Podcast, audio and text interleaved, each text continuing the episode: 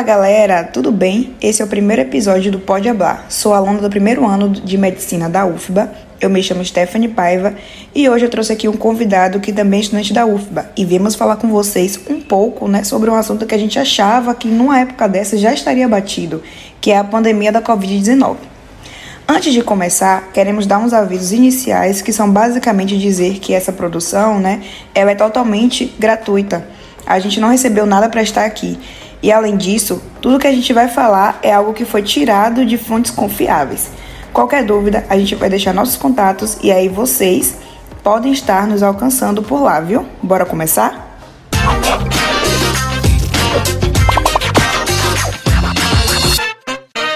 Então, hoje eu convidei meu colega de faculdade, Lucas Lustosa.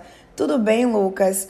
Então, sobre o que especificamente a gente vai falar hoje. Diga aí pra galera. Olá, Stephanie. Olá, pessoal de casa. Bom dia, boa tarde, boa noite a você que está nos ouvindo. Olha só, hoje exatamente a gente vai falar sobre vacinação. É um tema que pode parecer meio batido, mas o motivo para a gente estar tá falando de vacinação veio de um trabalho nosso, que foi realizado na faculdade. A gente vive uma pandemia já faz mais de dois anos, certo? Aí a partir disso a gente analisou o comportamento da Covid, a evolução do número de casos de 2020 para cá e fez um boletim epidemiológico, né? Pô, que massa, Lucas. Então, essa é uma ótima forma de manter a universidade ligada ao povo, né? Isso, isso. Aí a gente pôde ver como que a gente cumpre nosso papel de não só deixar esse conhecimento trancado ali dentro da faculdade, Aí beleza. O boletim é uma forma mais científica, mais para a Secretaria de Saúde e tal. Então a gente pensou que o podcast seria uma forma diferente de realmente trazer essas informações para quem tá aqui tão perto, né? E foi assim que o Pode Hablar surgiu. Maravilha então. Então vamos para a discussão? Vambora.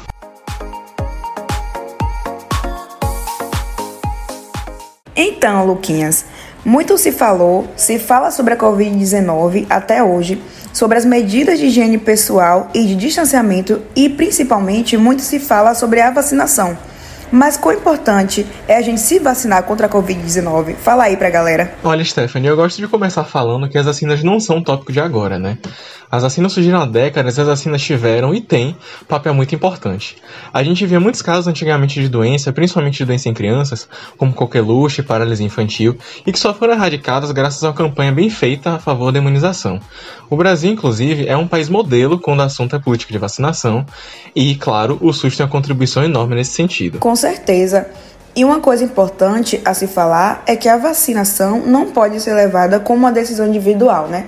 É todo um coletivo envolvido nisso. Exato. As pessoas acham que as vacinas dizem respeito somente a quem toma, mas a verdade é que quando eu me imunizo, eu protejo as pessoas ao meu redor, eu diminuo a circulação do vírus. Então, né? Por exemplo, eu que sou jovem e trabalho fora de casa, mas moro com meus avós ou meus pais que são mais velhos, a partir do momento que eu me vacino, apesar de eu estar exposto e tal, já que a pandemia realmente não acabou, eu sou capaz de proteger eles, né? A imunização sozinha não nos protege completamente da doença, mas quando associada ao uso de máscara, faz com que o controle do vírus seja maior e que eu sofra menos as consequências. Isso. Só que por outro lado, a gente tem que lembrar também que a vacina não protege 100%, e aqui eu me refiro a qualquer vacina, né? Não só de COVID-19.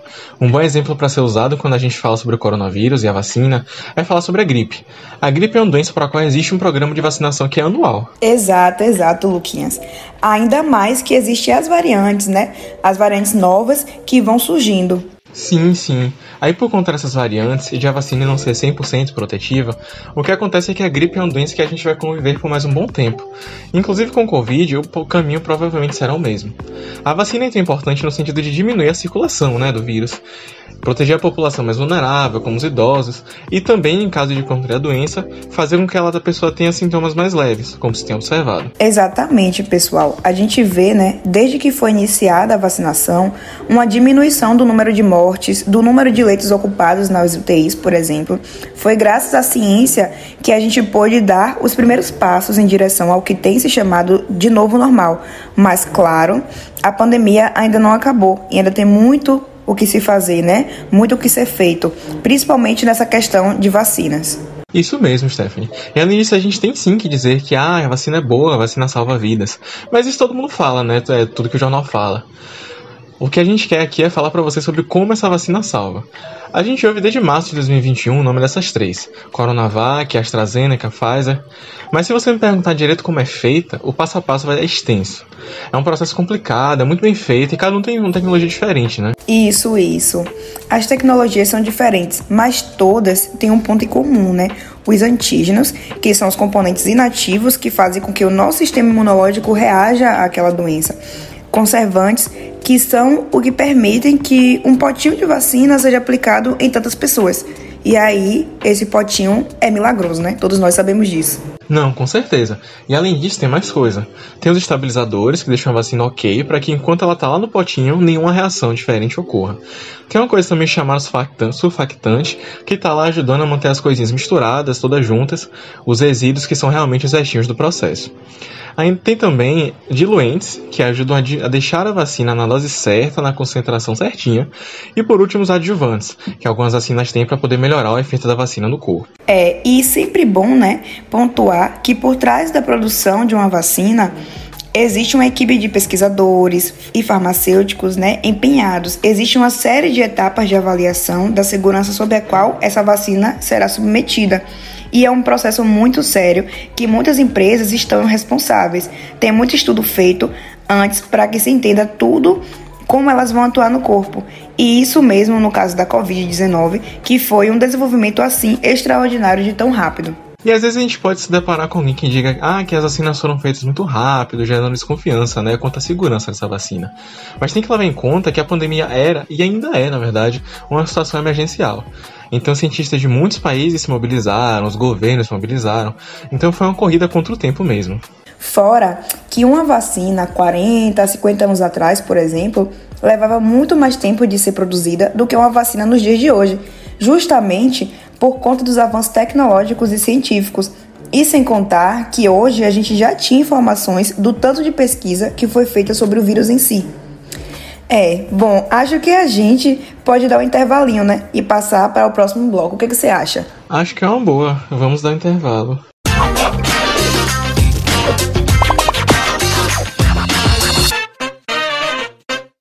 Então, gente, voltando agora para mais um bloco, vamos ver o que ainda temos para falar para a galera de casa.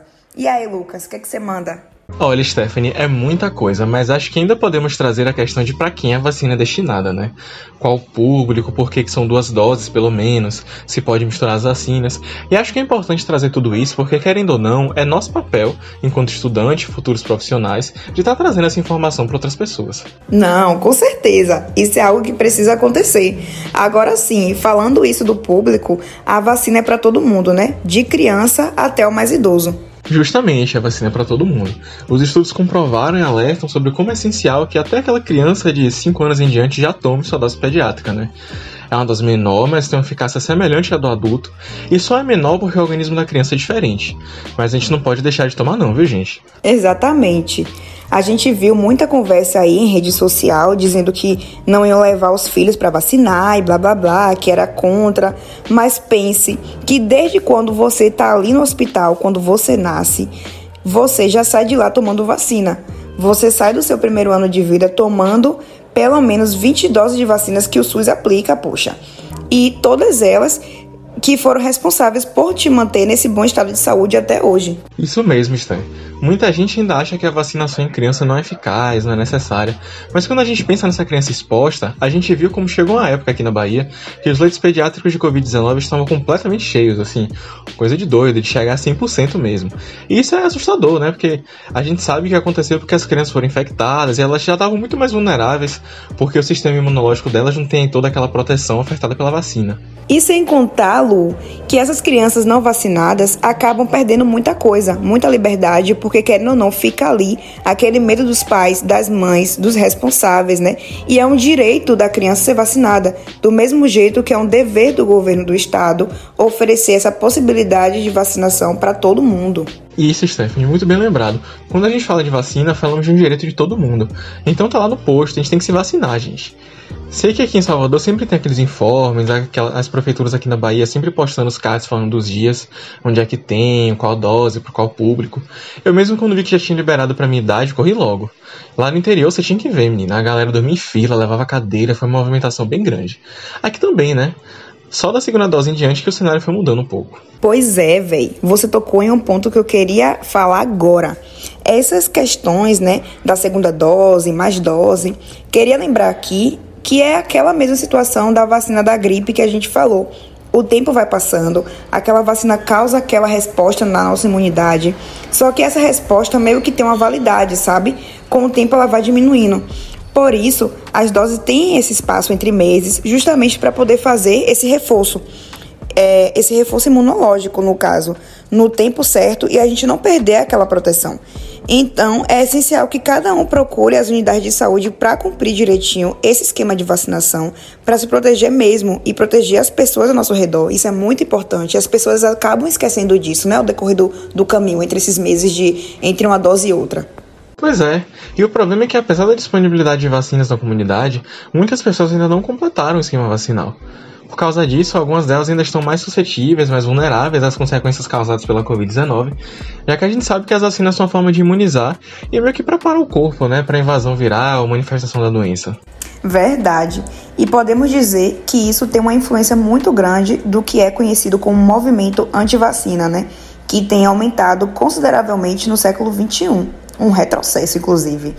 E isso tem sido demonstrado nos números, por exemplo, o sarampo era uma doença que até 2002 tinha sido completamente erradicada, mas de uns anos para cá acabou causando leves surtos e meio é, que descompassou né, o controle da doença. Isso é inacreditável, né? Chega a ser inacreditável uma coisa dessa. Justamente, Stephanie. E foi isso tudo que fez com que a gente se organizasse e quisesse trazer à tona essa importância né, da vacinação. Ainda mais nesse momento em que a pandemia ainda está acontecendo, porque muita gente acha que só as duas doses já bastam, ou então que uma só, ou até nenhuma. Né? Completamente errado isso. Por isso, apesar de batido, Pode Hablar, ele vai estar tá trazendo justamente essa importância das vacinas no contexto da Covid-19 para vocês. E lembrar que vacina ainda não exclui o uso de máscara, não, viu, gente? Principalmente se for aquela pessoa que está com vírus. Imagina, você se vacina para que seu corpo reaja melhor, mas isso não exclui a possibilidade de adoecer, não. É realmente igual a gripe. Aí você que pega, por favor, né? Tem que ficar no isolamento direitinho. Tem que usar máscara quando falar com outras pessoas. Isso tudo é cuidado, sabe? É uma questão de cuidar do outro mesmo e incentivar os amigos, os familiares, quem puder se vacinar, por favor. Sim, não pode deixar de cumprir essas medidas não, gente. Pelo menos enquanto a situação ainda não tá lá tão controlada assim, em espaços fechados, em hospitais, em qualquer lugar que se relacione com a área de saúde, é bom você usar máscara e manter, de certo modo, o isolamento. É um cuidado que vai além de nós mesmos, né? Um cuidado que é com o outro, é com o coletivo, principalmente. E esse é o nosso papel enquanto cidadão mesmo, é o que a gente pode fazer de melhor para que realmente tudo volte ao normal. E com essa contribuição excelente, eu queria agradecer a você e toda a equipe por trás dessa mensagem de hoje, Luquinhas. Galera da UFBA, né? Professores e vocês, alunos. Fico muito feliz com o resultado dessa discussão. Aprendi muito e vi que sabia muito também, né? Lucas, você é um ótimo parceiro de discussão. Amei falar com você e você é massa. Obrigado, Esther. Fiquei muito feliz tá, de ter sido convidado, de estar aqui falando sobre sobre esse assunto. E é isso, né? A gente foi orientado pelo nosso excelentíssimo professor, Fernando Feijó. Rapaz, o cara é fera na epidemiologia e nesses assuntos assim relacionados à saúde pública, e ele nos incentivou demais a fazer isso aqui. E eu também quero agradecer, né, pelo convite, foi uma experiência nova, mas assim, surreal. É muito bom poder trazer tudo isso que aprendemos em sala para outra forma, né, de ensinar, de falar sobre, expandir essa discussão para fora dos muros da faculdade. Muito obrigado mesmo pela discussão, você sabia muito, hein, achei ótimo. Ah, que é isso, conhecimento é vida, né? É a única coisa que não nos tira nessa, nesse mundo é o nosso conhecimento. E muita pesquisa em fonte confiável também, vale ressaltar isso. Vou procurar saber agora desses trabalhos e me interar sobre as coisas que o Feijó fala. Novamente, me muito obrigada. As portas da casa estão sempre abertas para quando você quiser voltar e falar sobre qualquer coisa. É, galera de casa, esse foi o nosso primeiro episódio do Pode Hablar. Como a gente faz para entrar em contato contigo, Stephanie. Diga aí. Então, caso alguém tenha alguma dúvida, claro, pode falar comigo também. É só mandar um e-mail. É stephanie.paiva.ufba.br. Opa, pode me mandar e-mail também. Vou ficar muito feliz de responder qualquer dúvida que eu souber. E se eu não souber, vou fazer o máximo para achar essa resposta. É o e-mail também, lá no lucaslustosa.ufba.br. Valeu, pessoal. Um cheiro, se vacinem e até o próximo encontro.